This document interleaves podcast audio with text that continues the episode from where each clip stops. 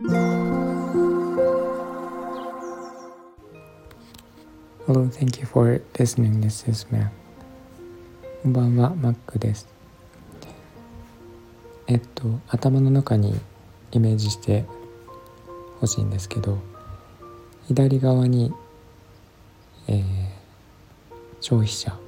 右側に作り手がいます。で、お互いに10歩離れています。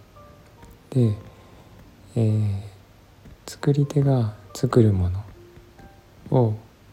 ちょうど真ん中5歩目のところに置きます。えっ、ー、とこれがデザインです。ちょっと分かりづらいんですけどえっ、ー、とですね作り手の作りたいこういうふうに作りたいなっていう意図と使い手のこう作ってほしいなっていう意図がちょうど真ん中のところが一番いいんですね。真ん中あたりがいいんですけどえっ、ー、と例えば、えー、コーヒーメーカーがあってえっ、ー、と作り手はどういうふうにデザインしていいか、えー、何がどうどこにあってどうすると使いやすいかっていうのを知っているで使い手はこうあってほしいとか、えー、こういう色のものが欲しいとかこれぐらいの大きさのものが欲しいとかっていう、えー、そういう意見を持っているでちょうど真ん中にあるものがあのいいデザインとされると私は思っています。で、えっと、すごい極端な話なんですがあの使い手に近い方がいい製品ができるんじゃないかっていうふうに思う方もいらっしゃると思うんですけど例えば、えー、一番使い手に近い使い手から一歩離れたところにその製品があるとします。なので作り手からは10歩離れたところですね。そうすると、えーその使い手が例えば、えーと、自分のコーヒーメーカーは棚に置くので、えー、できれば3 0センチ以下にしてほしいと幅を。で小さければ小さいほどいい。でその人は時計を持っていないので、えー、部屋に時計がないので時計がついてると嬉しい。でその人はえー、例えばなんだろうな。モノトーンが好きなので白と黒だけにしてほしいと。なんかその人の意見を全部聞くことになる。で使い手はもちろんあの全部その人の言うことを聞くのであの10歩離れてるので。そうするとそれを作ってその使い手にとってはいいかもしれないんですけど、えー、全て言うことを聞いてしまったがゆえに他の人はそれを使いたがらないですよね。で作り手にとっては見るとあのいっぱい売れた方がいいわけでだし使い勝手がなるべくたくさんの人にいいと思ってくれた方がいいのでそれでは他のお客さんが困るっていうことで使い手に近すぎてもダメです。で逆にえーと、作り手に一番近い位置にあったとします。そうすると使い手の意見は聞かないので、えー、自分の好き放題にできるんですね。こうした方がかっこいいとか、えー、私はこの色が好きだとか、えー、もう好き放題やって全く人の意見を聞かないっていう。それが、えー、製品だったとするとそれはとっても使い勝手が悪いものになってしまう。誰にとっても使い勝手が悪くなる。あの実名は出しませんけど例えばあるコンビニのえっ、ー、とコーヒーマシーンがすごいかっこいいんですけどシンプルでいいんですけど、え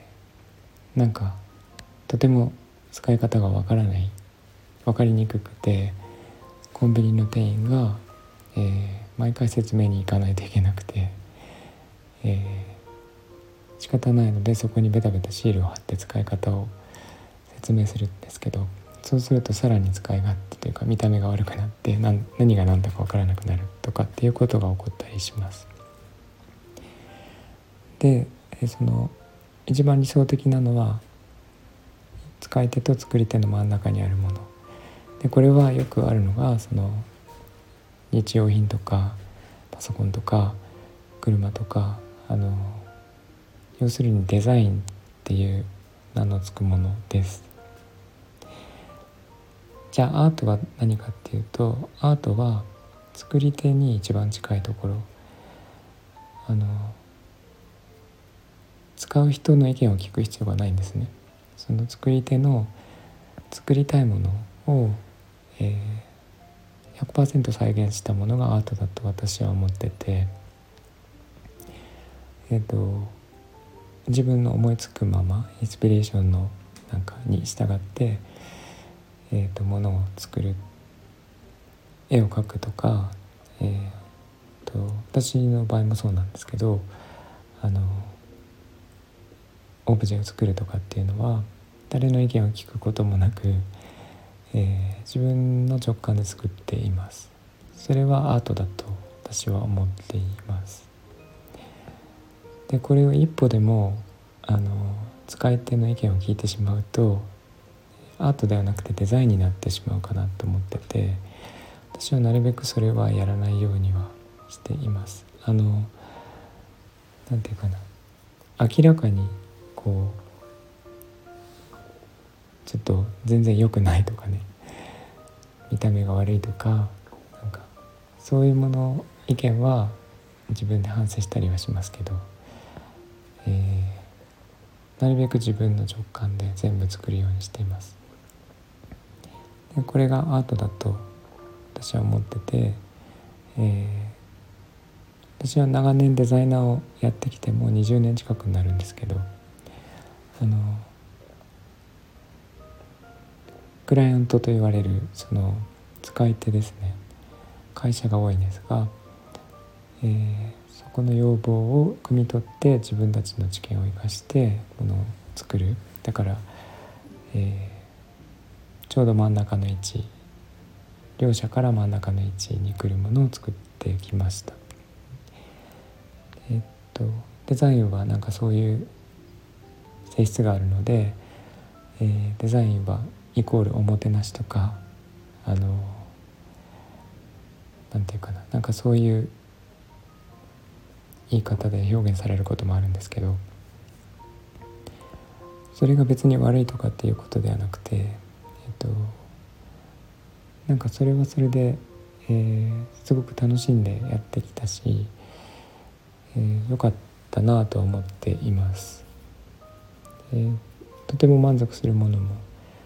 できたという意見も何回も聞いたことがあるしえー、私自身も作ってて満足はしてきたんですけどあの実はデザイナーからアーティストになるケースって結構あってあの何が不満かっていうとそんな不満ではないんですけど結局自分の作りたいものを心が100%満足するだけ作ってみたいなっていう風になる方が多いんじゃないかなと思ってて。えー、デザイナーをやってきたんだけど結局今は陶芸家やってますとか広告代理店のデザイナーだったんだけど今は、えー、絵を描いてますとかっていう人を私は今最近ですねあのすごくよく見かけます。で私もその一人じゃないかなと思ってるんですけど。あの自分が作りたいものを作ってなんか要は自分自身を表現することで、えー、かその自分自身を好きだって言ってくれる人、えー、すごい満足してくれる人が現れるっていうのはデザインを作るよりも